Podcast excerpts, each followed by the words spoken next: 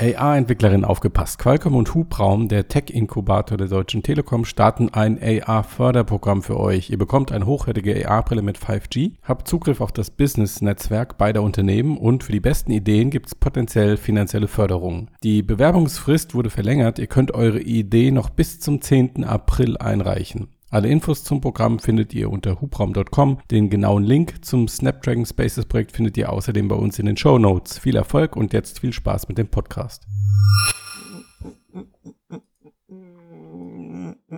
Oh, Max, ihr seid auch schon da. Ups, ähm, Ach, ey. warte, ich check das noch ganz kurz hier. Wobei ist eigentlich unwichtig. Ähm, was geht? Welche Nummer haben wir heute? Welcher Tag ist heute? Wer bin ich? Äh, Was? Was macht ihr denn hier? haben wir schon geklatscht? Wir müssen noch Ach. klatschen. Podcast-Aufnahme jetzt. Ich glaube, ich habe schon. Haben wir jetzt Podcast ich oder glaube, was? es nimmt schon auf, ja. Hab nicht aufgepasst. Okay. Hab mich ablenken lassen. Okay. Ja, ist okay, ist okay. Ich auch. Gut. Warte mal, ich muss mal kurz noch eine E-Mail Nein, nein, das geht nicht so. Ben. Wir haben einen Termin vereinbart. Nee, Und da musst du dich konzentrieren. Du musst dich jetzt wirklich die, die Zeit jetzt Ich komplett auf uns Die einlassen. Bestellbestätigung ist wichtig. Hört mich nicht. ähm, Hört nicht zu. Ich glaube, er muss die VR-Brille aufziehen. Demnächst Podcast nur noch in VR, echt.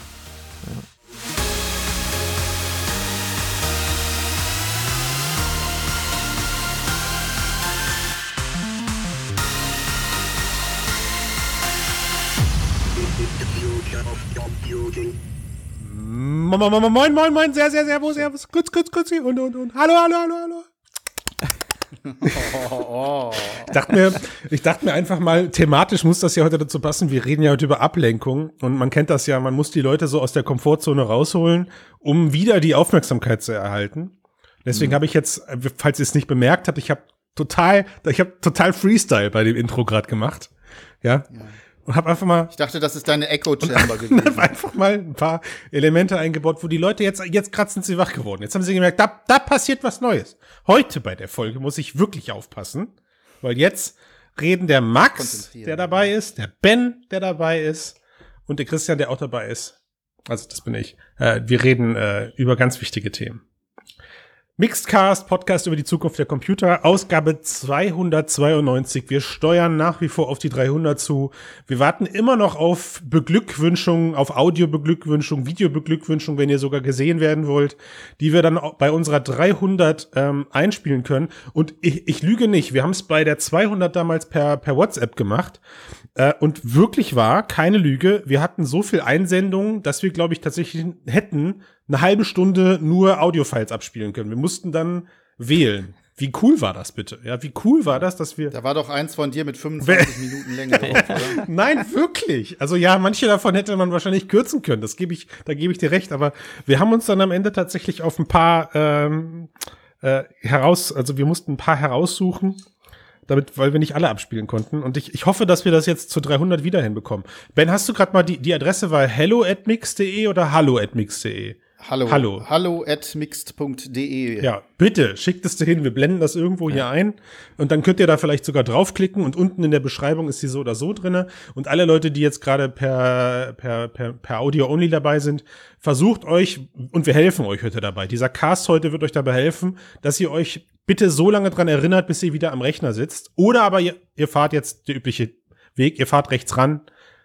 Schnappt Ja. euch euer Handy und schreibt eine Mail und äh, schickt uns eure Sprachnachrichten. Genau, wir, wir sagen, wir sagen, hey, Assistant, schreibe eine Mail at hallo. Ey, gut, das ist doch gut. Ja, Das machen wir das nächstes. Mal. na gut, einverstanden. Wir haben ja noch, wie auf der Autobahn dann ausgeht und das. Äh, wir, wir haben ja noch sieben schreiben. Casts, in denen wir darauf hinweisen müssen. Alexa, erinnere mich. Zum Glück habe ich Kopfhörer auf. Ja. So, Jungs, über was reden wir heute? Also ein Thema weiß ich, das, packen- das, das packen wir aber zum Ende hin, weil da, könnt, da Ja. könnten wir uns in der Diskussion, Achtung, Wortspiel, verlieren. Und ähm, um so ein bisschen, um so ein bisschen thematisch aber einzusteigen, hat der Max ja was vorbereitet. ja, genau. Wir reden über VR-Brillen. Gut. Und zwar, wir hatten ja, Was? wir hatten ja, also für diejenigen, die jetzt zuhören, zuschauen, wir hatten, äh, wir nehmen ein bisschen zu einem anderen Zeitpunkt auf als sonst, weil wir gehofft hatten, dass wir News über die PlayStation VR 2 bekommen, aber haben wir nicht. Mhm. Äh, Ja, wir haben einen Funken, einen Funken Hoffnung haben wir bekommen. genau, in Funken Hoffnung. Also äh, es ist GDC und wir wissen immerhin, Sony zeigt die Brille und ähm, scheinbar ist sie ziemlich cool. Ja, hinter verschlossenen Türen gibt's mal wieder für die Elite der, der Branche persönliche Vorführung. Wir erinnern uns an die Zeit zurück, als das mit dem, dem, dem ersten Oculus-Prototypen auch der Fall war und man immer nur gehört hat, was für eine krasse Nummer da auf einen zukommt und man auch gehört hat, das wird die Welt verändern, VR wird endlich Mainstream und ja, was soll ich sagen, wir werden nicht enttäuscht, die gleichen Meldungen erreichen uns jetzt in Hinblick auf das, was PSVR 2 mit sich bringt. Und man muss aber fairerweise dabei sagen, die äh, gerade jetzt natürlich die News, über die wir reden, ist deswegen charmant, weil sie von einem unheimlich charmanten Typen kommt, nämlich Chet Felisek, der seines Zeichens damals bei lange Zeit bei Valve gearbeitet hat und war da als Autor tätig, hat das Unternehmen halt auch mitgeprägt. Ähm, ich persönlich hatte das Glück, ihn zweimal persönlich auf Meetups in Köln zu treffen. Also wir haben damals so, als diese ganze VR-Szene losging und äh, HTC noch mit ihren Prototypen aus Vive rumgelaufen ist, hatten wir das Glück, dass jedes Mal, wenn Gamescom war, sich so diese Elite halt auch in Köln befand. Und dann hat man, hat man sich hin und wieder, weil wir immer zu der Zeit ein VR-Meetup gemacht haben, tatsächlich zu uns verirrt. Und man stellt dann schon fest, äh, ja, diese, diese Helden, die man so kennt, das sind auch korrekte Menschen. So. Und deswegen rechne ich ihm seinen Tweet, und mehr ist es ja nicht, über das wir gerade reden, ja, Mhm. seinen Tweet, den er da abgesetzt hat, rechne ich ihm hoch an, dass er schreibt, das ist und wird ein richtig cooles Teil. Ja, er, er, man kann ja kurz sagen, was er sagt. Er sagt, er hatte einen dieser, dieser Momente heute, also als er die Brille getestet hat, diesen Moment, wo man, wenn man die Brille abzieht, die Welt danach einfach so ein bisschen sich anders anfühlt. Ja. Und ich glaube, jeder, der schon mal eine VR-Brille aufhatte, also eine richtige, kein, kein Gear VR oder so, der weiß wahrscheinlich, was er meint. Das ist dieser Effekt, der natürlich sich dann abnutzt, meistens, wenn man die Brille länger offen hat, aber so dieses so, wow, ich bin zurück in der echten Welt. Und das ist immer ein Zeichen dafür, dass es so eine immersive Erfahrung war. Hm. Und für, ich meine, das heißt natürlich schon was bei jemandem, der ja so ein VR-Veteran ist, wenn das bei ihm Und, und er ist auch recht auslösen kann. kritisch, das muss man auch sagen. Ne? Also er ist, Ja. er ist niemand, der, ähm, der etwas davon hat, wenn er der Branche nach dem Mund redet und ähm, das, das ganze Thema overhyped, nur um, äh, äh, um zu sagen, das Metaverse steht kurz vor der Tür, äh, mein eigenes Unternehmen arbeitet am Metaverse oder sonst irgendwas. Also er hat zwar eine eigene Game, er hat zwar eine eigene Spielefirma von seinem Geld aufgemacht, was er die letzten Jahre verdient hat, aber sie beschäftigen sich damit komplett äh, mit anderen mit anderen Spielinhalten, die nichts mit oder vornehmlich nichts mit VR zu tun haben. Von daher, ja, ich finde ich finde das deswegen halt vor allem interessant, also wir haben bei Mix eine News draus gemacht, ja, das heißt also dieser nicht nur, dass dieser Mensch ähm, so viel Einfluss hat, dass man da eine News draus macht, nein, es ist irgendwie auch diese Faszination, die mich mal wieder umgibt und wo mir mal wieder mehr klar wird, wie früh wir uns eigentlich noch im Bereich der VR-Hardware befinden, dass man sich von solchen Nachrichten noch ernährt. Wisst ihr? Also, ich meine, wenn, wenn, wenn, wenn eine News rauskommt, hey, jetzt neu, der neue HP-Monitor hat acht Pixel mehr an der, an der, am linken Rand oder äh, hat der Blickwinkel, der Blickwinkel des neuen Monitors ist jetzt 93 Grad dank neuem IPS-Display. Das interessiert irgendwie nicht mehr. Ja, man, dieser, dieser, dieser ganz, dieses ganze Geflashe, doch, ich lüge, ich hatte das letzte Mal, als ich vor einem OLED-Fernseh saß, bei einem Kumpel, da habe ich noch mal diesen Moment gehabt, wo ich mir dachte, hoch, das sieht aber schon ein bisschen krasser aus als bei mir. Ja, also auf die Technik bezogen. Ja. Aber, aber an sich ist es, ist es immer noch so, nach all den Jahren, die wir jetzt hier diskutieren, neue VR-Brillen haben immer wieder noch so einen, so einen, so einen kleinen Knackpunkt, wo man sagt, geil, auf die Ja, Idee muss man erstmal kommen. Ich, ne? Genau, ich würde sagen, diese kleinen Knackpunkte sind halt auch nicht so klein. Das ist halt, wie du auch meinst, Hm. noch so, das ist richtig so, ja, das ist wirklich eine neue Generation. Es Ja. ist nicht nur erst hat zwei Megapixel mehr und Ja, ja. denselben Prozessor mit einem anderen Namen, der vielleicht ein bisschen schneller läuft, was niemand merkt und sowas wie im Smartphone. Und, und, und, und ich finde, dass dieses, dieses, dieses Thema prägt halt auch gerade die komplette Szene. Ja, also ich meine, wenn wir jetzt mal erstmal nur in unserer Bubble bleiben und wir bei Mixed sind jetzt nicht unbedingt bekannt dafür, dass wir Pixel-Schubser-Reviews schreiben. Also bei, bei uns werden auch Auflösungen aufgezählt, aber wir selber haben da so eine gewisse Fatigue. Wir machen jetzt keine, wir, wir installieren keine Field of View Tests oder wir installieren keine Pixel Density Test Apps, aber die, die Szene an sich tut das gerade. Das interessiert die Leute brennend. Ja, das ist, wir würden wahrscheinlich doppelt so viel Zugriffe haben, würden wir uns diesem Thema endlich, endlich widmen. Aber meine Güte, es müssen ja noch, muss ja auch noch genug Leserschaft oder Guck, Guckerschaft für andere YouTubende draußen verfügbar sein und deswegen sei es den Leuten draußen gegönnt, die sich die Mühe machen, Hardware-Reviews auf einer Pixel-Ebene und, und Latency-Ebene zu, ähm, zu schreiben. Wir haben immer die Geheimwaffe Robin, glaube ich. Ne? Wir ziehen immer Robin hervor, wenn es darum geht, irgendwelche Lat Latenzen zu messen. Und, und, und das finde ich halt irgendwie so, ja, das, das ist, glaube ich, auch ein Teil, der mir, der mir an der VR-Branche noch gefällt. Ähm, so früher als, als Consolero, der ich leid, leidigerweise geworden bin, hat man bei jeder neuen Konsolenankündigung als Kind natürlich immer sofort alle Magazine gekauft, die irgendwelche Bilder oder sowas äh, mit sich bringen oder hat sich VHS-Kassetten für 10 Euro auf dem Schwarzmarkt geholt, wo jemand mit einer versteckten Kamera durch die E3 gelaufen ist oder sowas, als das alles noch ein bisschen komplizierter war. Und ich, ich spüre halt da so dieses Kindliche in mir, wenn es dann um neue VR-Hardware gibt. Und das, glaube ich, ist. Ja, absolut. Ja. Also hat natürlich viel mit der mit der Vision zu tun, ne, die noch längst nicht erreicht ja. ist, noch lange nicht. Also ich finde so ein bisschen sind wir so an so einer Stelle wie keine Ahnung damals, ihr kennt das wahrscheinlich auch noch, ähm, wo man die Handys hatte, die so richtig krasse Knochen waren. Mhm. Ne, und dann der Übergang, wie sie kleiner wurden, wie Farbdisplay dazu kam, dann konntest du deine erste MMS versenden mhm. für viel, viel, viel Geld. Ähm, und dann hattest du plötzlich Bilder oder so, die dann, die, die du verschicken konntest. Na, das ist so dieser Bereich, in dem wir uns hier gerade bewegen, äh, oder vielleicht auch schon ein kleines bisschen weiter. Aber da ist noch ganz, ganz, ganz viel nach oben hin möglich. Gerade auch natürlich im Kontext der ganzen Metaverse-Diskussion, ja. ne, leichter, ähm, Mixed Reality und so weiter und so fort. Wir wissen das alles, wir können uns viele Sachen vorstellen, viele Sachen sind auch ähm, teilweise in Science-Fiction-Literatur ähm, schon ne, ähm, thematisiert worden, wo man sich denkt, na ja, eigentlich mit den, wenn die Technologie mal so weit ist, ist das gar nicht so abwegig und einiges davon hat's ja auch schon geschafft. Also ich meine, wer konnte sich Consumer VR in dieser Form äh, für dieses äh, jetzt für diese Zeit so vorstellen. Mhm. Ne? Vor, vor sieben, acht Jahren hätten die Leute gesagt, warte, nee, mhm. keine Chance, mhm. wird nicht passieren. Ist jetzt aber mhm. soweit. Und ich glaube, das ist so, und da bin ich ganz bei dir. Ich finde das auch immer grandios, wenn man neue Hardware bekommt, selbst wenn sie von HTC ist. Ähm, auch wenn man dann äh, gerne mal äh, enttäuscht wird im Nachhinein. Aber das scheint ja offensichtlich hier nicht ähm, zu sein. Also gerade, ne, wenn wir ihn mal wirklich, ihr habt das Wichtigste habt ihr ja gar nicht zitiert. Mhm. Ja, das, was er gesagt hat, war nämlich so good. Das steht da. Ja. So, und das ist von jemandem, der zwölf Jahre bei Valve gearbeitet hat und ähm, natürlich auch die Entwicklung dort von Half-Life äh, Alex äh, und natürlich auch der Index äh, zumindest mit begleitet hat, der selber ein VR-Evangelist ist und wie ihr gesagt habt, auch richtig gesagt habt, ein absolut kritischer ähm, ähm, Vertreter äh, der Branche, das ist eine Marke. Also kann natürlich sich am Ende jetzt trotzdem herausstellen, dass, keine Ahnung, vielleicht war der gerade irgendwie auf Kaffee oder mhm. so und ähm, es hat ihn alles geflasht mhm. an dem Tag. Mhm. Aber ganz grundsätzlich ist das eine Sache, wo ich mir auch denke, so, wenn ich mir das Ding aufsetze und danach komme ich bewusstseinsverändert unter der Brille wieder hervor, habe ich Bock drauf, möchte ich und auch. Das, ja. Und das zieht sich und das zieht sich ja auch irgendwie durch die Berichterstattung allgemein. Also bezogen auf auf PSVR 2 merke ich langsam, wie bei mir selber so ein Hype entsteht, außer dass ich natürlich immer noch wissen möchte, wer von unserer Wette dann am Ende recht behält. Spü spüre ich aber, wie ich jetzt doch langfristig wahrscheinlich nicht drum rumkommen werde, mir eine PS5 und dann halt die Brille dazu zu kaufen.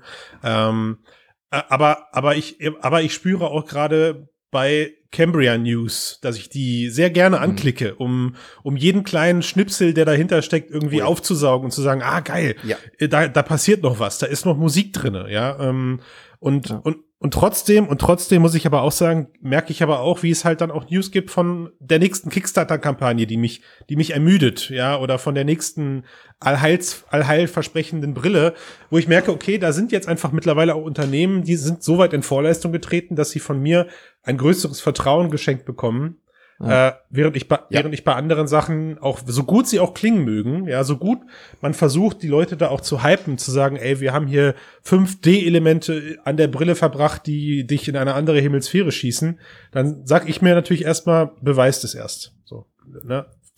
Es ist viel Gerede halt, ne? Das ist das große Problem, dass ich auch selber, ich kann es ebenfalls absolut nachvollziehen. Also häufig sehe ich dann, ja, es soll ein absolut ähm, veränderndes äh, Produkt, äh, branchenveränderndes äh, Produkt angekündigt werden. Mhm. Ich hatte gerade eine E-Mail ähm, dazu im äh, Postkasten, darf allerdings noch nichts dazu mhm. sagen, zu wem sie gehört. Ja. Aber ähm, das ist so etwas, wo ich mir dann denke, na ja, erstmal gucken. Mhm. Schau, schauen wir mal. Na, ähnliches ist übrigens das auch interessant, obwohl ich Ihnen ebenfalls wirklich viel Kredit dabei einräume aufgrund ihrer gesamten Erfahrung. Das Apple, mhm. Apples VR-Brille. Mhm. Gab es auch eine neue News? Ja, ganz klares Ding. Wo gab es mhm. auch eine neue News? Reden wir gleich drüber. Aber das ist genau das Gleiche. Also ähm, ganz, ganz viel Gerüchte, ganz viel könnte, hätte, wäre, wenn. Ähm, wobei man hier wiederum dann eben schon wieder den Punkt hat, wo man sagt, naja, Apple hat so viel schon gemacht mhm. in der Vergangenheit und auch wirklich so gute Sachen mhm. gemacht, denen traue ich durchaus zu, dass sie wenn sie es denn mhm. wirklich auf den Markt bringen, auch was Cooles bringen. Ist ja sogar noch ein ganz anderer Effekt, ja. den ich bei mir selber festgestellt habe. Mit jeder Verschiebung, die von Apple kommt, und das, das haben nicht viele Unternehmen, das, ne, bei jeder Verschiebung denkt man sich, ah, nicht so schlimm, wenn die Brille dadurch geiler wird. Ja, also die Erwartung, mit jeder Verschiebung ja. wird die Erwartungshaltung bei Apple, bei mir persönlich irgendwie immer höher, weil ich mir jedes Mal denke, die haben mhm, schon ja. ihre Gründe, wenn sie das Ding nicht einfach rausballern weil sie das, die haben noch was gefunden genau, und machen noch genau. was, machen das besser ja, ja, jetzt. Ja, genau. genau. Ja, ja, Total kurios. und das gibt's das. Bitte.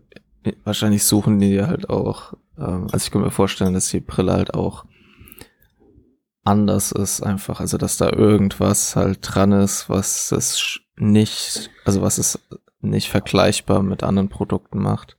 Und trotzdem aber was sowas, was Apple halt irgendwie immer halt auch das, wenn man mal so genau sich anschaut, was sie machen, deren mhm. Produkte sind, natürlich sind natürlich gut und so, aber sie sind auch immer schwer vergleichbar mit äh, mit vergleichbar mit vergleichbaren Produkten, auch wenn das natürlich jetzt komisch klingt, aber, aber ich weiß ja, was du meinst. Ja. Ein Mac Airbook mit einem äh, Ultrabook zu vergleichen, das geht, aber es ist irgendwie nicht so leicht oder ja. selbst der jetzt erschienene Bildschirm, der natürlich dann halt keine 4K-Auflösung hat, sondern eine 5K-Auflösung mhm. oder sowas. Also es gibt mhm. immer irgendwas, weil sie halt ja, speziell auf ihre Gruppe zugeschnitten und für die Aufgaben, die sie halt anvisieren, äh, speziell darauf zugeschnittene Produkte machen. Und ich glaube, das und wird auch, bei April auch so sein.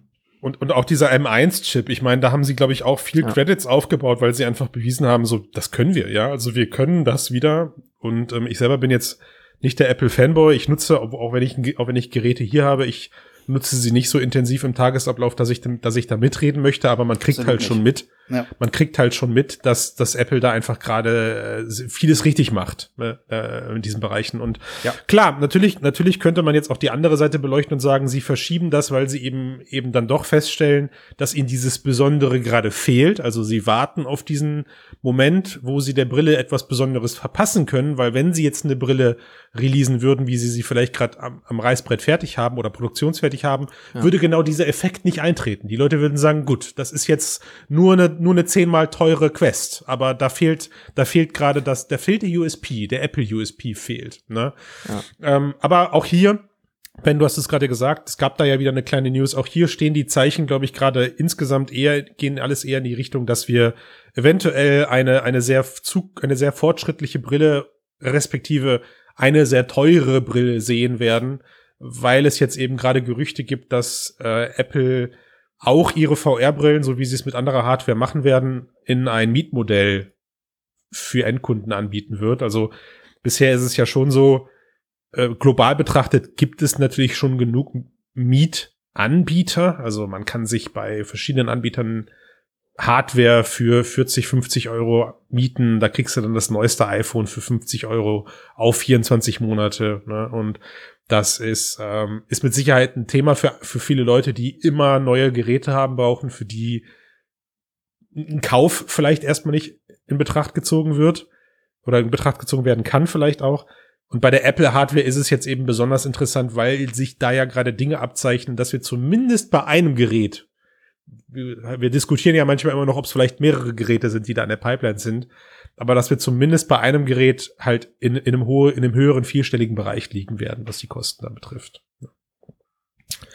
Ja, das Ding soll 1000 bis 3000 Euro kosten, so sagen natürlich, also alles, alles äh, Gerüchte, also immer schön mit ordentlich äh, Salz genießen, Klar. Äh, diese ganzen Aussagen. Äh, aber das ist natürlich nichts was man sich mal eben so leistet. Gut, klar, die Zielgruppe ist auch nicht unbedingt der Endverbraucher. Ähm, Wir haben schon mal schon öfter drüber geredet, ne? Wo kommt das Ökosystem aus Anwendungen her. Mhm. Wo soll das herkommen bei Apple aktuell? Ähm, das heißt also, es ist schon, oder es ergibt schon Sinn, dass Apple eher so Richtung Design, Richtung B2B ähm, das äh, orientiert, also wo die Unternehmen ihre Apps dafür selber schaffen oder ihre Anwendungen dafür selber schaffen. Ähm, aber auch das ist ähm, nicht unbedingt, es ist trotzdem ein stolzer Preis. Und wenn man da jetzt gerade so auch im, im Vergleich, wenn wir es mal vergleichen mit der Quest, Max, du hast gerade von Vergleichbarkeit gesprochen, obwohl man es nicht wirklich vergleichen kann. Quest ist halt sehr stark am unteren Ende des Preisspektrums angelegt. Wir gehen davon aus, dass Meta quersubventionieren muss, um diesen Preis ähm, zu halten bei der Hardware, die dort ähm, äh, verbaut ist. Äh, wie kann jetzt Apple also Konkurrenz dazu aufbauen? Und da ist eine Mietoption natürlich gar keine so schlechte Idee ähm, ich miete mir das Gerät, keine Ahnung, in zwei Jahren oder anderthalb Jahren kommt die nächste Iteration. Also wir sehen zum ne, wieder Vergleich Quest, Quest 2, relativ schnell. Jetzt kommt dieses Jahr schon Cambria, mhm. Quest 3 wahrscheinlich nächstes Jahr. Also du hast fast einen Jahresrhythmus, in dem wirklich neue ähm, Geräte auf den Markt kommen. Und willst du jedes Jahr 3000 Euro drauflegen? Nee, willst du mhm. nicht. Aber gegebenenfalls mit einer Mietoption tauschst es dann einfach aus und mietest weiter, mhm. eben das neue Gerät. Das könnte natürlich ein sehr interessantes ähm, Modell sein und auch sehr interessant für äh, eben auch für Unternehmen, für Selbstständige, Freiberufler und so weiter. In, in dem Bericht, ähm, auf, also auf den du dich beziehst, geht es ja auch darum, dass auch iPhones und andere Produkte mietbar gemacht werden. Ne? Also und da ja. muss ich an, ähm, ich weiß nicht genau, wie das heißt, aber Google hat ja auch dieses Pixel-Programm gestartet, was ja auch möglicherweise jetzt bald in Deutschland startet, wo die genau dasselbe Modell jetzt halt äh, starten, dass du Deine, Aber das ist doch nur für Unternehmen, dachte ich, oder? Ist das, nee, nee, ist das auch für Privatanwender? Ich glaube, das ist auch für Privatanwender. Mhm. Soweit ich weiß, kannst du mhm. auch als Privatanwender so eine Art, das ist wie eine Subscription quasi mhm. für Google Services inklusive Hardware. Hardware dann, ja. Und dass du halt eben nicht mehr deine 600 oder 800 Euro fürs, fürs äh, Pixel zahlst, sondern auch die Option halt hast, natürlich das Gerät regelmäßig auszutauschen und sowas. Naja, ich meine, also die, die Thematik ist ja, ist ja ein alter Hut. Am ja. Ende wissen wir, äh, sei es jetzt im Konsolenbereich, sei es in anderen Bereichen, die Hardware ist, gerade wenn dahinter irgendwelche äh, Wallet Gardens oder irgendwelche ähm, eigenen Ökosysteme stehen, ist die am Ende nur ein, ein Vehikel, um danach weiter Geld zu verdienen. Und wenn man Apple jetzt mal ausklammert, um dann auch wirklich das wahre Geld zu verdienen, ja, im Konsolenbereich sind die Dinger seit Jahren subventioniert bis auf Teufel komm raus, bis zum Ende, nahezu bis kurz vor der Produktionszeit, wo sie dann irgendwann mal zumindest schwarze Zahlen schreiben beim Verkauf der Hardware, weil die Chips äh, alle günstiger geworden sind. Glaube ich auch etwas, das in der aktuellen Situation so schnell nicht eintreffen wird. Ähm, aber auch hier gibt es ja Modelle, wo du eine Xbox äh, oder eine Playstation mit einer Subscription kaufen kannst. Ja, also oder hingestellt bekommst. So, also äh, eher nur ein, ein, ein Nutzungsmodell dahinter, dahinter steht. Und trotzdem muss ich aber fairerweise sagen, also das Besondere an der Sache ist natürlich jetzt, dass es direkt vom Hersteller kommt. Bisher musstest du da immer dann auf Drittanbieter zurückgreifen. Jetzt kommt das direkt zum Hersteller. Ob das dann am Ende den großen Push bringt, um sich so eine 3000 Euro Brille oder sowas ähm, dauerhaft in, zu nutzen, glaube ich nicht. Ich glaube, es bringt die Leute aber eher dazu, das mal auszuprobieren, weil was man fairerweise auch sagen muss, ich kenne sehr, sehr viele Menschen, die ähm, ja, die dealen eigentlich mit Apple Hardware. Also die kaufen sich immer das neueste Gerät und, und, und am Ende, wenn dann das neue rauskommt, wird das alte von, von einem Jahr verkauft und die Apple Hardware ist halt relativ beständig, was ihre Gebrauchtpreise angeht. Und rein kalkulatorisch, auch das, weil es mich mal interessiert hat, habe ich mit den Leuten darüber gesprochen, liegen die am Ende bei einem, bei einem, bei einem Verlust, in Anführungszeichen, bei einem Nutzungsverlust von, von drei, vierhundert Euro, je nach Hardware aufs Jahr gesehen. Also nix, theoretisch. Ne? Und ich, ich glaube, dass keine Subscription der Welt ähm, das in, erster Linie auffangen wird, wenn du dir für 50 bis 100 Euro im Monat so eine Leihhardware dahinstellst. Und die nächste Frage wird natürlich auch sehr spannend sein, wie Apple das löst, ist, es ist ja davon auszugehen, dass sie daran Interesse daran haben, wenn sie solche Subscription-Modelle aufbauen, dass es danach auch sowas wie einen Refurbished-Markt gibt. Bei Smartphones und Tablets kann ich mir das noch einfach vorstellen, bei einer VR-Brille könnte man jetzt schon das, die Gerüchteküche aufmachen und sagen, dann muss da aber auch ein gutes Hygienekonzept hinterstecken hinter der Apple VR-Brille, wenn ich weiß, ich kann ein Gerät, was zwei Jahre in der Subscription draußen war, danach als refurbished-Gerät ähm, halt wieder auf den Markt bringen, ne, in den Verkauf. Also so ein bisschen wie das Leasingfahrzeug, was halt äh, ein Jahr oder zwei Jahre geritten wird und dann mit, mit, mit Wertverlust halt eben dann abverkauft werden kann.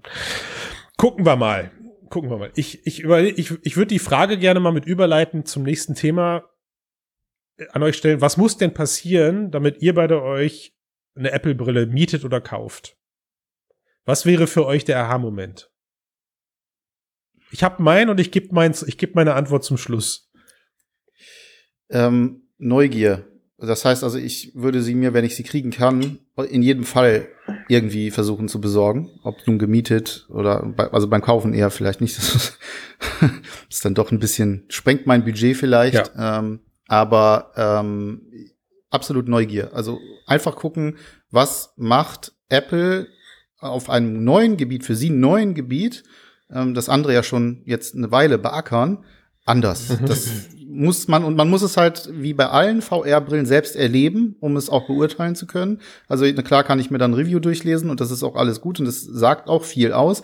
Aber auch die VR-Experience ist für jede Brille, auch für jeden immer ein bisschen anders. Ne? Das hat dann äh, ganz physische Gründe, ob es um die Kopfform ist, Augenabstand und so weiter und so fort. Da kann für den einen äh, die Experience super sein, für den anderen nicht so super. Ähm, und dementsprechend ganz einfach Neugier und natürlich auch, na, klar, berufliche Neugier gehört da mit dazu. Muss ich haben, muss ich aufsetzen, muss ich ausprobieren. Ja.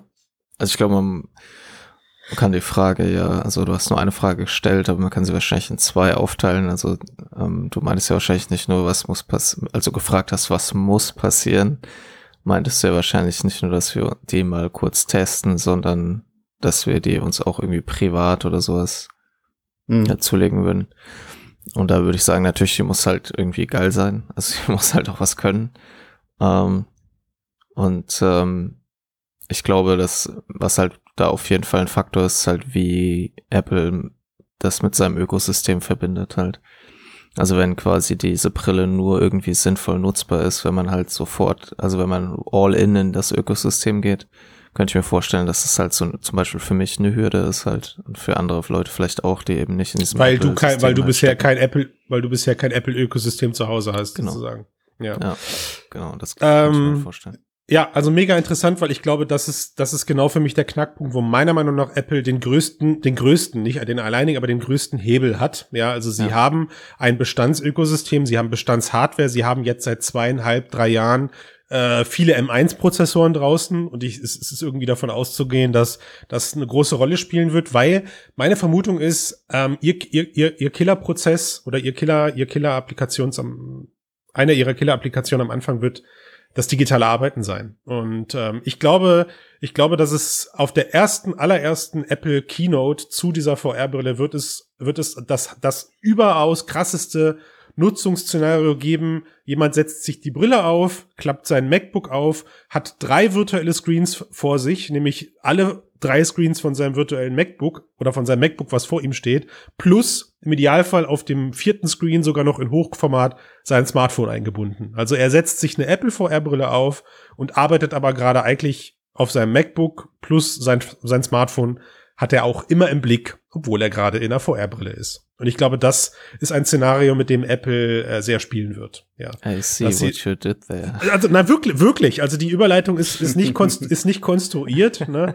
ähm, aber ich sehe halt da seitens Apple äh, einen großen Hebel, weil und jetzt jetzt kommt ja genau meine Herleitung.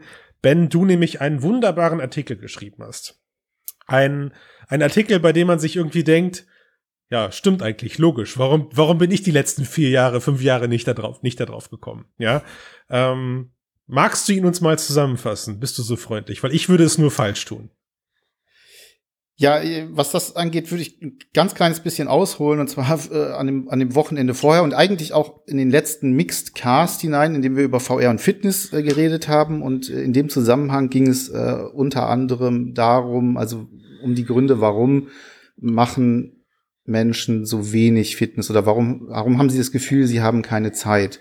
Und äh, Max äh, in seiner Rolle als Arbeitsphilosoph äh, hat natürlich gleich ähm, ganz richtig gesagt, also es gibt ja dieses Konzept von Deep Work, ähm, das so ein bisschen entgegensteht der allgemeinen ähm, ja, Oberflächlichkeit, der Aufmerksamkeitsaufspaltung in alle möglichen Kanäle und Richtungen. Alles prasselt jeden Tag auf einen ein. Man ist ständig eigentlich äh, irgendwie abgelenkt von dem, was man eigentlich machen mhm. möchte. Und ähm, das hat mich obwohl ich das rational auch vorher schon durchaus zum Teil getan habe, in gewisser Hinsicht nochmal dazu bewogen, mich äh, nochmal sehr viel konsequenter damit zu beschäftigen, mit Arbeitsalltag, mit dem, mit der Struktur, wie, wie auch mein Arbeitstag gestaltet ist, ähm, wie sich das auf meine Freizeit auswirkt und auf die Dinge, was ich tun kann. Eben halt auch natürlich der Sport, der ähm, für mich sehr lange Zeit deutlich zu kurz kam. Mhm. Und im Rahmen dessen habe ich mir dieses Buch ähm, äh, durchgelesen. Das ist schon, glaube ich, 2017 hat er das geschrieben, Cal Newport, ähm, ein Amerikaner, der ähm, hat darüber geschrieben. Moment, wie hieß das jetzt noch ganz genau? Ich will nichts Falsches sagen. Ging um Konzentration. Lass mich kurz schauen. Da war er kurz und konzentriert. Verdammt. Ja, jetzt war ich, genau, jetzt war ich schon wieder. Ach, verdammt. Ähm, Moment, Moment, Moment. Ich hab's gleich. Ich hab's gleich. Ich hab's gleich. Ding, ding, ding, ding, ding. Ding, ding, ding, ding, ding, ding, ding. Ich finde es gerade nicht, aber es ging um Konzentration. Das heißt, konzentriert arbeiten, Regeln für eine Welt voller Ablenkungen. Warte mal, Max, wusstest du es die ganze Zeit? Ja. Das hat er, ja, ist aber gut. Ähm, es zeigt nämlich, dass ich nämlich noch längst nicht da bin, wo ich gerne wäre, nämlich ein konzentrierter äh, Mensch, wie ich es mal gewesen bin, übrigens vor langer, langer ja. Zeit. Jedenfalls, das war so der, der, der Weg, wo ich mich dann hingesetzt habe, habe das gelesen, ähm, auch die Beispiele, die er gebracht hat, äh, über Ablenkung oder beziehungsweise die Vorteile, wenn man sich halt mal wirklich auf etwas konzentriert und am Stück an etwas arbeitet.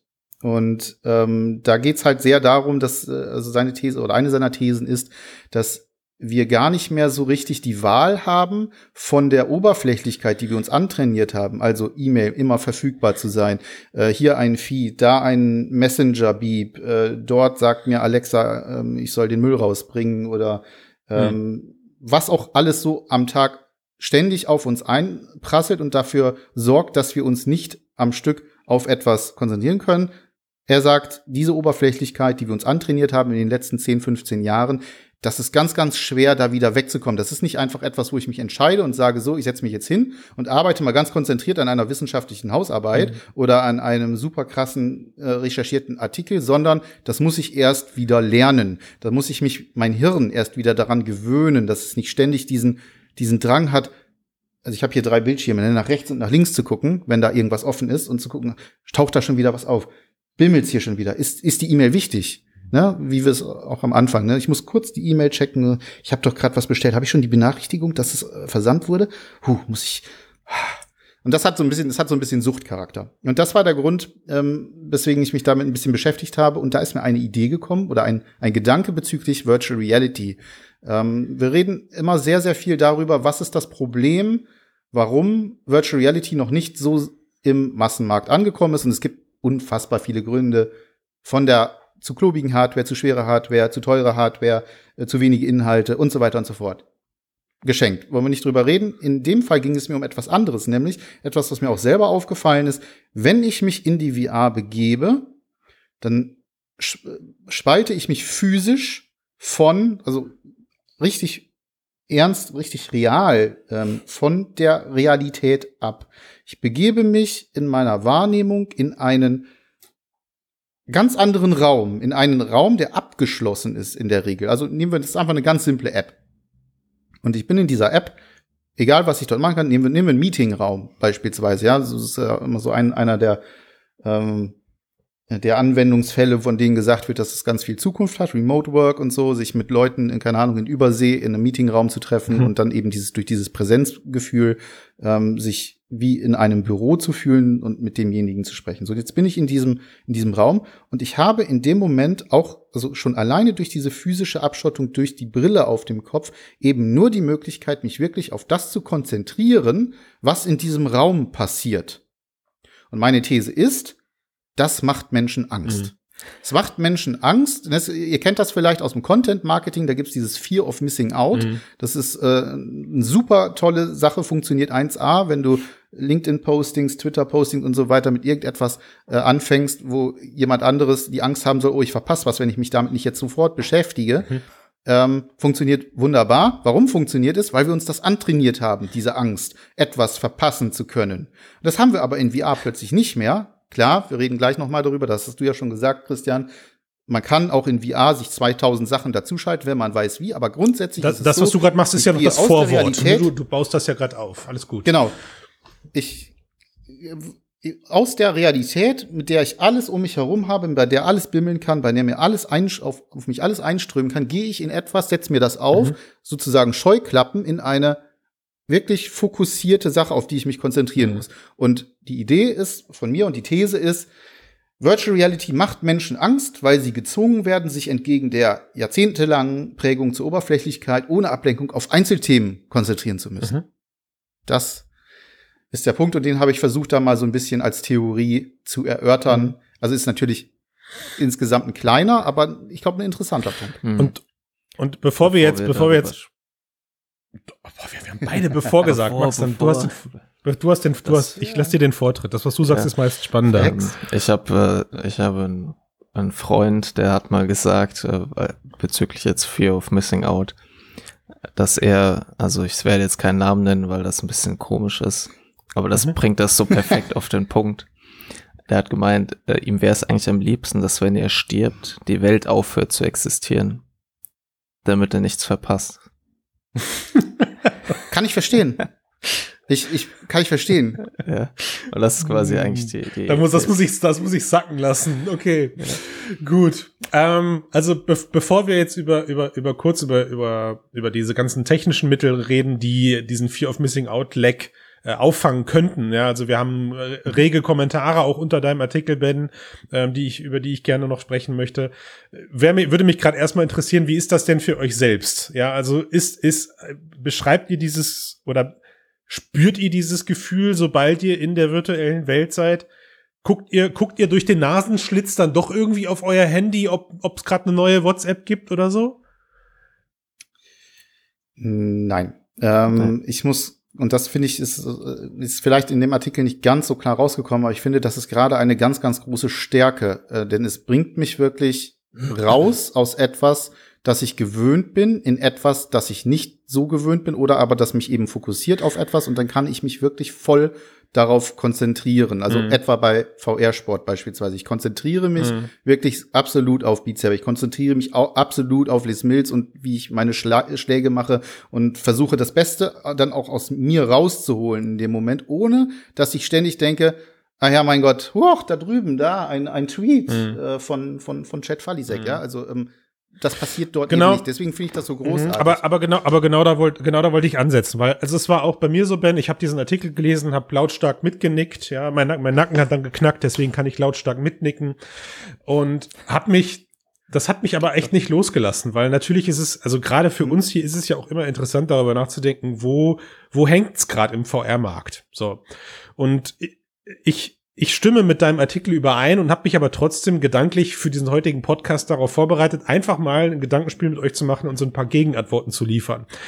Und ähm, du möchtest also der, des Teufels Advokat sein. Nein, nein, nein, auch, also es, es, wir, wir sind, also es geht ja, deswegen bin ich ja so froh, dass wir Max und, und dich mit in der Runde haben, weil das ist so ein bisschen diese Philosophenrunde irgendwie und da kann man solche Gedankenspiele sich einfach mal erlauben. Für mich, für mich selber, um mir meine eigene Frage noch kurz zu beantworten, für mich selber ist es tatsächlich so, dass ich sagen muss, auch hier hängt es, A, hängt es mit der Anwendung zusammen und B, hängt es damit zusammen, was in der Anwendung passiert. Ich mache euch ein ganz kurzes Beispiel.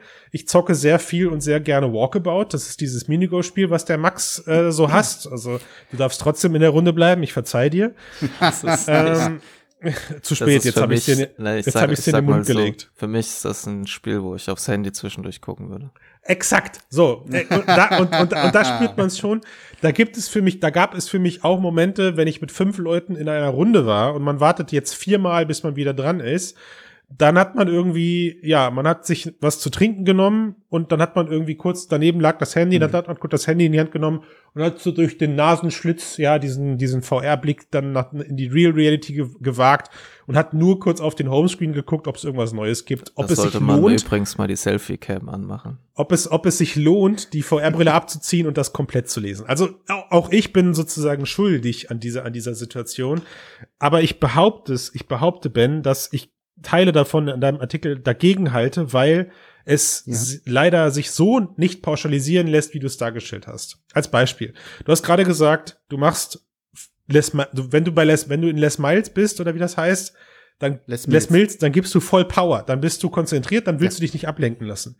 Ich behaupte, ein, ein, eine Person, die im Park joggen geht oder die sich jetzt für 45 Minuten Power Spin ähm, entscheidet, die, die macht das ja auch mit dem Wissen, ich kann währenddessen nicht auf mein Handy glotzen und trotzdem haben solche Sportarten äh, ja äh, ihre Daseinsberechtigung. Weißt du, also du, du, du sagst, okay, jemand setzt eine VR-Brille nicht auf, weil er weiß, er muss sich 45 Minuten auf das Thema konzentrieren, aber in anderen Bereichen in unserem Leben passiert das ja auch. Oder ein anderes Beispiel, was mir eingefallen ist, ist Kino. Ja, Leute gehen bewusst ins Kino und ich meine, auch wenn ich das Kotzen kriege, Leute, wenn ich im Kino die Kids sehe, die dann ihr Smartphone währenddessen rausholen, ich würde am liebsten aufstehen, über die Stuhl reinspringen und den Leuten die Zähne ausschlagen. So, jetzt ist es auf Band, ja, ähm, weil ich das wirklich aufregt, teilweise dann sogar irgendwie so mit einer Supernova an Helligkeit. Egal, komm, ich reg mich nur wieder auf. Also will heißen, es gibt eine große Anzahl an Menschen, die trotzdem ins Kino gehen und wissen, das ist halt nicht eine Netflix-Session, wo ich dir währenddessen mein Laptop auf dem Schoß habe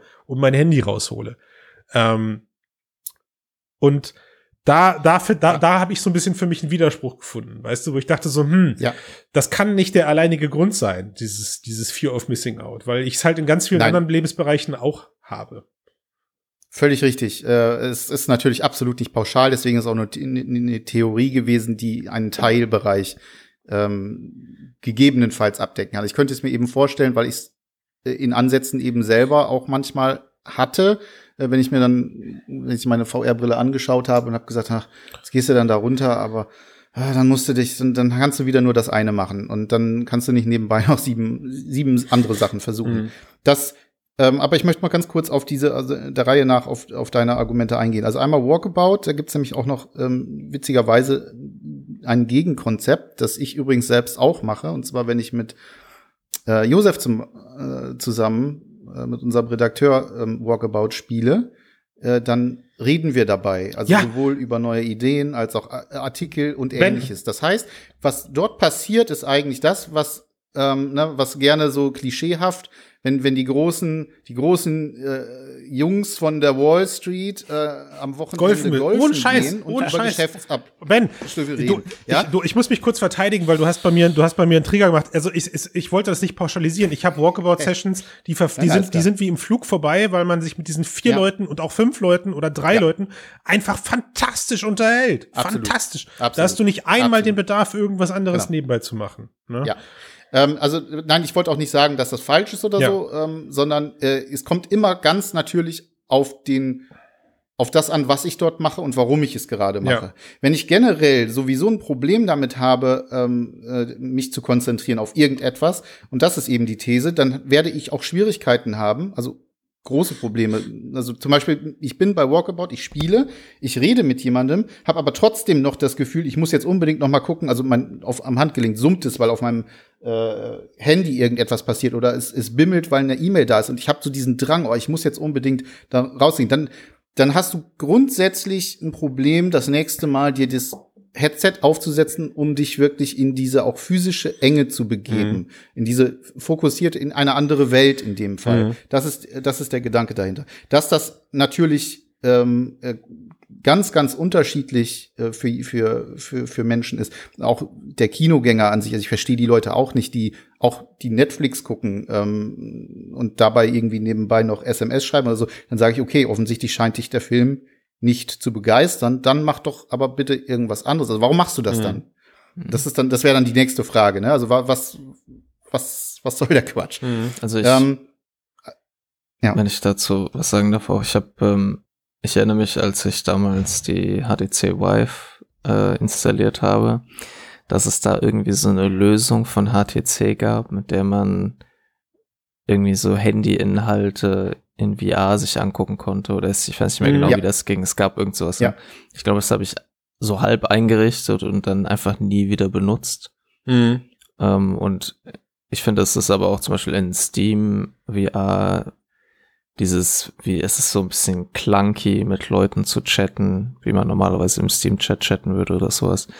Ähm, und es gibt so eine physische und es gibt so physische und virtuelle Hindernisse, für so klassische Kommunikation, also mhm. normalerweise standardmäßig in VR. Und dann gibt es natürlich viele Tools, ähm, mit denen ich mir mein Desktop anzeigen kann, mit dem ich chatten kann. Also es ist auch so, wenn ich jetzt in, in VR bin, dass ich nicht irgendwie Steam VR Overlay Stuff nutze, um zu chatten, sondern in Steam VR mein Desktop aufmache und dann mhm. im Desktop quasi über VR halt chatte oder so.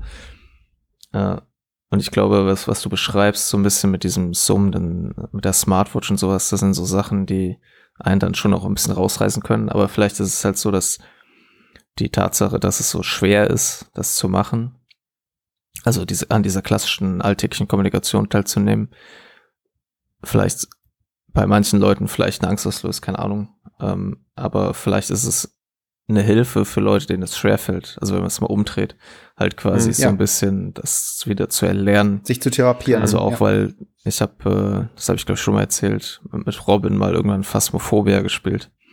Und da ist man ja in so einer komischen Lobby am Anfang, wo man so in so einer mhm. Garage rumsteht. Und dann habe ich irgendwie angefangen, mich mit ihm zu unterhalten. Wir saßen einfach eine halbe Stunde da rum und haben uns in VR unterhalten, ohne das Spiel zu spielen. Und so normalerweise, ich mache das, versuche das nicht zu machen und mache es auch nicht so oft, aber jeder, der irgendwie in der echten Welt lebt, weiß, dass man auch in Gesprächen mal sein Smartphone rausholt, selbst wenn man gar keinen Grund dazu hat, weil man es halt so gewohnt ja. ist oder man checkt irgendwas. Ja. Und das geht halt einfach nicht. Und ich finde, das ist ja. vielleicht gar nicht so ungesund, auch wenn man trotzdem natürlich direkt vor dem Bildschirm hängt. Aber jetzt pass auf, ich meine, wir müssen nicht, wir müssen nicht um drei Ecken denken. Wir haben ja, wir haben ja schon das Szenario okay. und wir haben auch schon Kommentare unter dem Artikel, wo ähm, einer, einer unserer Lesenden geschrieben hat, also wenn er am PC zockt, dann hat er auf der linken Hand ein YouTube-Video, was an seinem Arm geparentet ist und da irgendwie abläuft und auf der rechten Seite hat er, ich weiß nicht, die, die aktuellen, den aktuellen Mixed Newsfeed und scherzhafterweise habe ich gerade gesagt, und dann lässt er sich irgendwie per Mausecode lässt er sich noch ein Hörbuch in den Hintern hämmern oder sowas. Also Do Doppelbeschallung, ja, während, während er aber in VR selbst dann in, in, in Alex unterwegs ist. Und das, das, das ist natürlich der Hammer, ja. Also, okay, wenn, also wenn er das braucht, ähm, wenn er das, wenn er das auch, auch natürlich auch verarbeiten kann, äh, ziehe ich mal. Das ist ja nicht negativ. Ich, genau, nein, nein, überhaupt nicht. Ja. Aber dann ziehe ich erstmal meinen Hut vor dieser Aufmerksamkeitsspanne. Und ähm, es ist ja, Max, was du gerade beschreibst. Ich meine, jetzt gucke ich dich gerade an in diesem Podcast hier und natürlich stelle ich mir gerade die Frage, hört er mir zu oder hat er gerade zwei andere Browser-Tabs offen? Weißt du? Ja. Und Fünf. Weil du die, weil, weil wir, weil wir die Möglichkeit, weil wir die Möglichkeiten gerade haben. Und ich, ich befürchte sogar eher, dass VR da zukünftig eher den schlechteren Weg gehen wird, weil wenn du dich mit Robin unterhältst und du demnächst bald dann vielleicht deine, deine, deine Smartphone-App auf einem Knopfdruck öffnen kannst, um dein, um dein, um dein Homescreen von deinem Smartphone zu checken, du wieder in dieses Muster zurückfällst. Hm. Ähm, und das in dem Moment ja dann sogar noch unbemerkter tun kannst als in der Realität.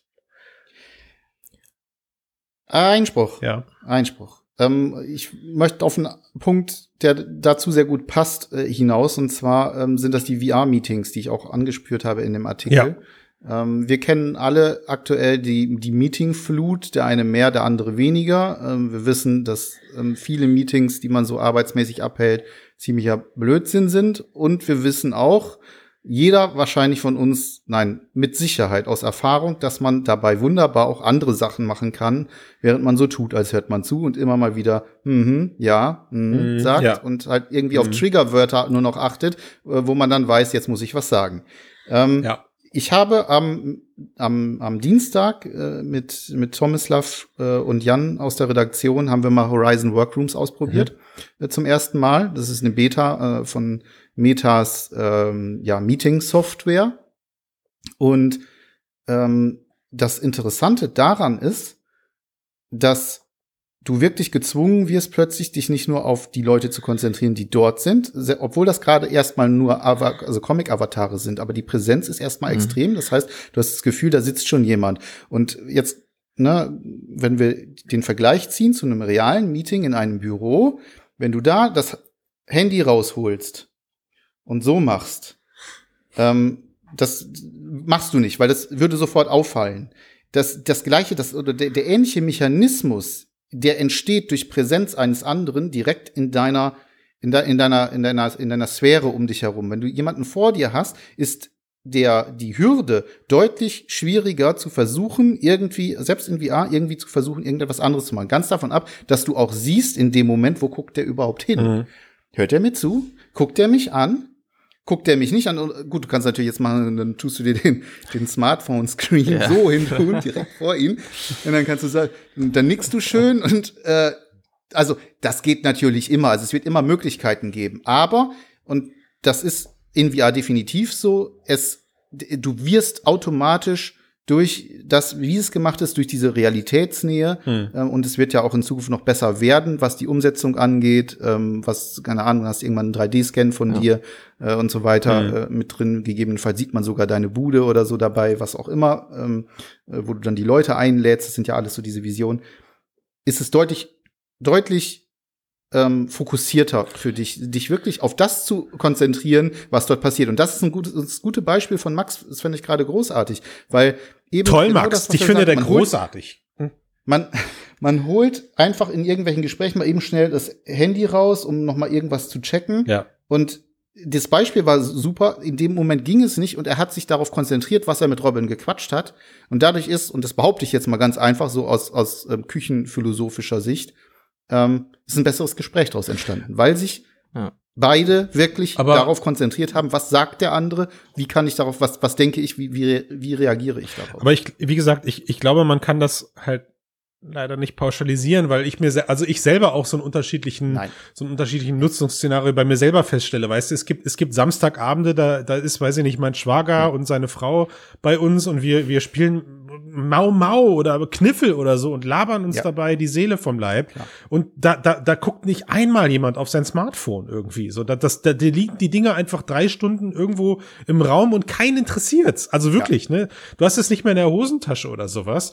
Ähm, und, und es ist, es, es, es, also man denkt nicht mal mehr drüber nach. Und dann gibt es aber auch äh, Gespräche, weiß ich nicht, da bin ich mit meinem Bruder beim Essen oder so, man trifft sich irgendwo und ja, dann geht er mal kurz auf Toilette und das erste, was man macht, ist zack, Smartphone rausholen, die, die, die, die zwei Sekunden, die er weg ist, dafür nutzen, um irgendwie sein, sein, sein, sein Handy zu checken oder so. Also, ist, Ja. weißt du, was ich meine? Es gibt ganz unterschiedliche absolut. Szenarien und ich glaube, und ich glaube irgendwie für mich persönlich habe ich festgestellt, für, bei mir ist es sehr inhaltsgetrieben, auch bei Netflix, ja, bleiben wir mal dabei. Ich habe letztens auch irgendwie plötzlich musste ich, habe ich gemerkt, okay, ich kann den Film gerade mal drei Minuten zurückspulen, weil ich habe nichts mitbekommen, weil ich mein Handy rausgeholt habe. Dann habe ich die drei Minuten zurückgespult und habe festgestellt, ja, ich kann die drei Minuten nochmal zurückspulen, weil ich habe schon wieder auf mein Handy geglotzt. Es waren einfach und es war einfach super langweilig. Also habe ich mich entschieden, diesen scheiß Film auszumachen. So, ne? ja, perfekt. Ähm, auch das ist, auch das ist ein Indiz natürlich dann in dem Moment, wo man feststellt, okay, wenn, wenn gerade irgendwie die Hand in die Hosentasche, und ich meine explizit in die Hosentasche nach dem Handy, ähm, einfacher fällt, als dem Inhalt am Bildschirm zu folgen oder den Inhalt in einem Gespräch zu folgen, dann äh, sollte man sich eventuell in einem Gespräch lieber die Mühe machen zu sagen, pass mal auf, ich stelle gerade fest, das, das Gespräch geht gerade in eine Richtung, die passt nicht für mich. Ja, also das ist ja auch ein Indiz. So, wenn der Matthias beim nächsten Mixedcast währenddessen, ähm, weiß ich nicht, Hellfire auf seine Maus gibt, weil er 18 Browser-Tabs sch schließen und öffnen muss, dann sollte man ihn eigentlich demnächst fragen, langweilen wir dich. Ja, ist, ist das Gespräch nicht, nicht, Ja. nicht relevant genug für dich, um Teil von uns zu werden? Äh, und wenn wir das alle lernen anzusprechen, könnte, äh, könnte das was werden. Ja, ich glaube, wie du schon gesagt hast, man kann es halt nicht pauschalisieren, also auch ähm, man Ja. kann die, die Nutzung des Smartphones in einem Gespräch sowohl als Anzeichen sehen, dass das Gespräch uninteressant ist, als auch als Anzeichen dafür, dass man sich angewöhnt hat, ununterbrochen auf sein Handy zu schauen und das dann Mhm. unter Umständen auch in einem interessanten Gespräch macht. Halt natürlich nicht in so einem super krassen, heißen Diskussion oder so, oder wenn du das Beispiel, was du jetzt bringst mit dem Kartenspielen, ist ja auch nochmal eine andere soziale, äh, soziale Geschichte. Du hast was in den Händen, du interagierst mit Karten, es ist abends. Klar, natürlich. Ihr seid relaxed und sowas. Dann ist noch mal ein bisschen was anderes auch als ein Mittagessen oder sowas. Und ich Ja. glaube halt, wenn man das jetzt auf VR, VR bezieht, ist es da auch so, dass es halt drauf ankommt, was ich mache. Also auch in dem Kommentar schreibt ähm, Miko ja, dass er auch manchmal, wenn er Multiplayer zockt, einen Podcast hört oder so. Und ich finde, das ist halt jetzt auch nicht so ein Beispiel für, für so eine hyperaktive Person, die es nicht aushalten kann, sich auf eine Sache zu konzentrieren, sondern Mhm. das ist ja eigentlich ganz cool, halt so ein Podcast, der jetzt nicht so 100% Aufmerksamkeit erfordert, den man aber so über eine, ein Ohr gut mithören kann und dabei irgendein relaxtes, nicht sofort ins Multiplayer-Spiel spielen. Ist ja halt auch, kann entspannend sein so und relaxend sein. Mhm. Ähm, und das ist aber ja was anderes als quasi irgendwie Half-Life Alex zu zocken und im Mhm. Bosskampf auf einmal so, ah, ich muss noch meine E-Mails checken. Und das ist, glaube ich, die Stärke Absolut. des Mediums, dass es halt beides halt ermöglicht, dass man diese Isolation in VR, die auch Carmack immer betont, dass es einfach ein cooles Feature von VR ist, das nicht jeder zwangsläufig nutzen muss. Und ich glaube, was, ich glaube halt nicht, dass das Leute Angst davor haben, äh, dass sie sich nicht mehr auf irgendwas anderes dann einlassen können. Ich glaube, es mhm. ist halt eher so, dass bei den meisten Leuten vielleicht diese Hürde da ist. dass es halt, ist es technisch möglich, aber relativ mhm. schwierig, mhm. dieselbe Erreichbarkeit sicherzustellen. Und das mhm. hat, glaube ich, nicht damit unbedingt was damit zu tun, dass die Leute halt so, ja, ich muss so erreichbar sein, bla bla bla, sondern es gibt ja auch gute Gründe dafür zu sagen, ja, ich, wenn mir jetzt jemand bei Telegram schreibt oder bei WhatsApp schreibt oder auch immer, dann mhm. möchte ich das noch sehen, weil ich möchte halt gerne antworten. Jetzt habe ich aber so ein Ding auf dem Kopf. Und wie können wir das irgendwie lösen? Also ich glaube, langfristig ist die Lösung halt, dass die Option eben da ist und dass es einfach ermöglicht wird und mhm. leicht halt verfügbar ist.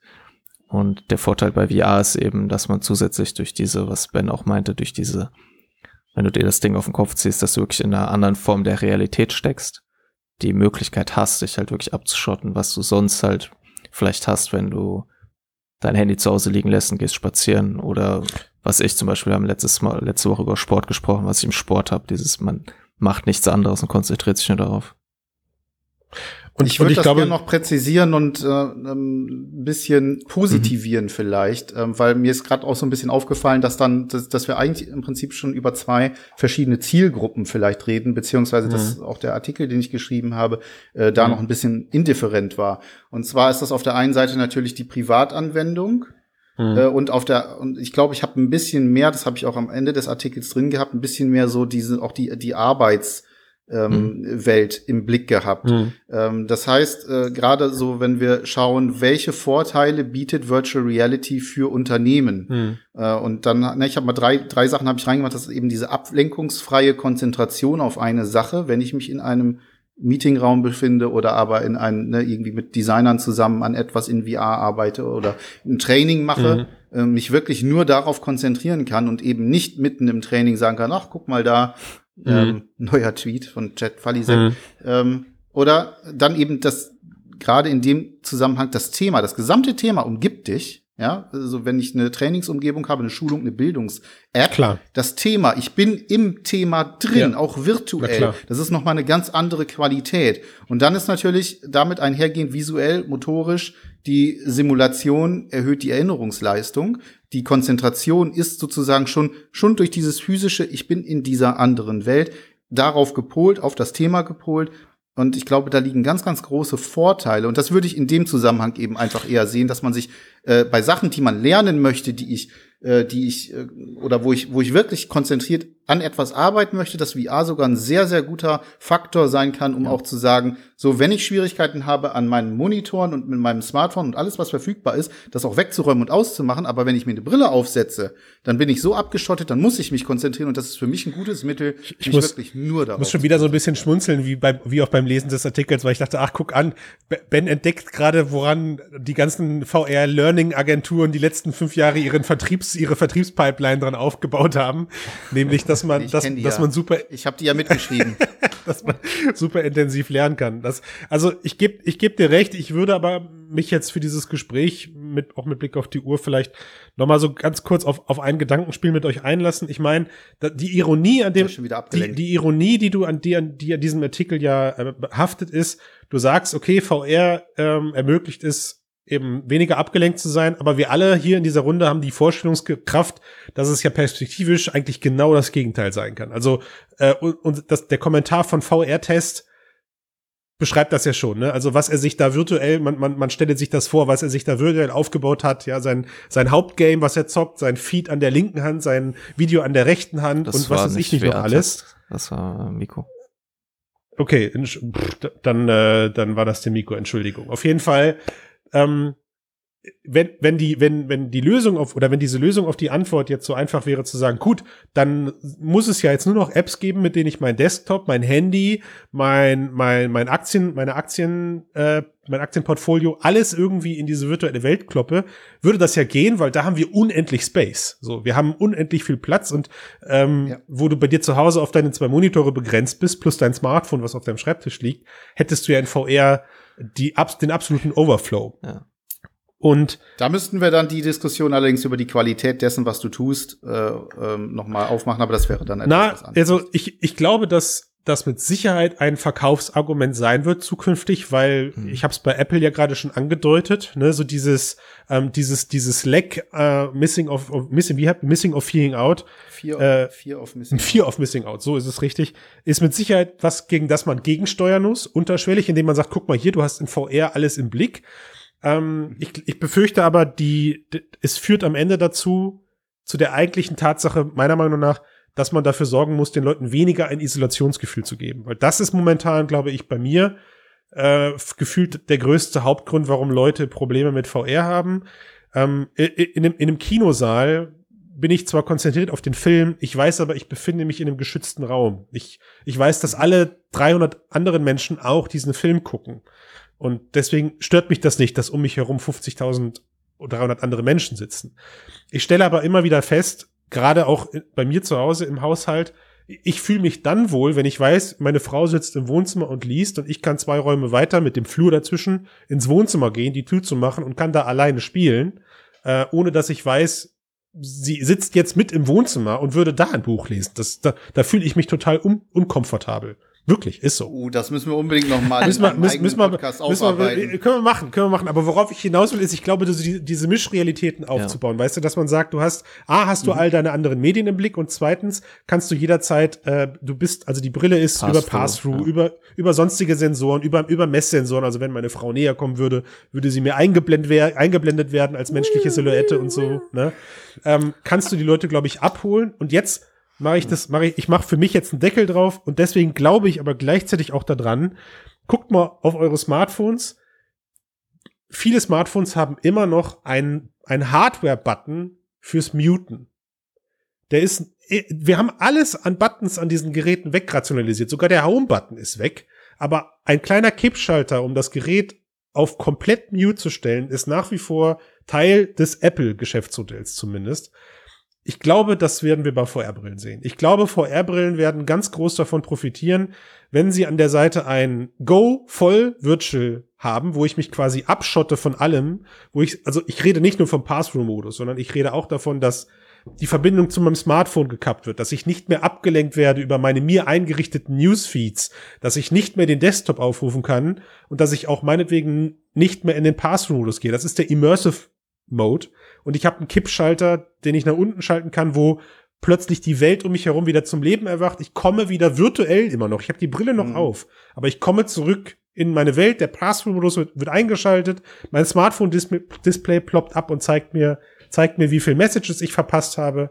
Ähm, ja. Ich glaube, das, das wird eine Hardware-Sache.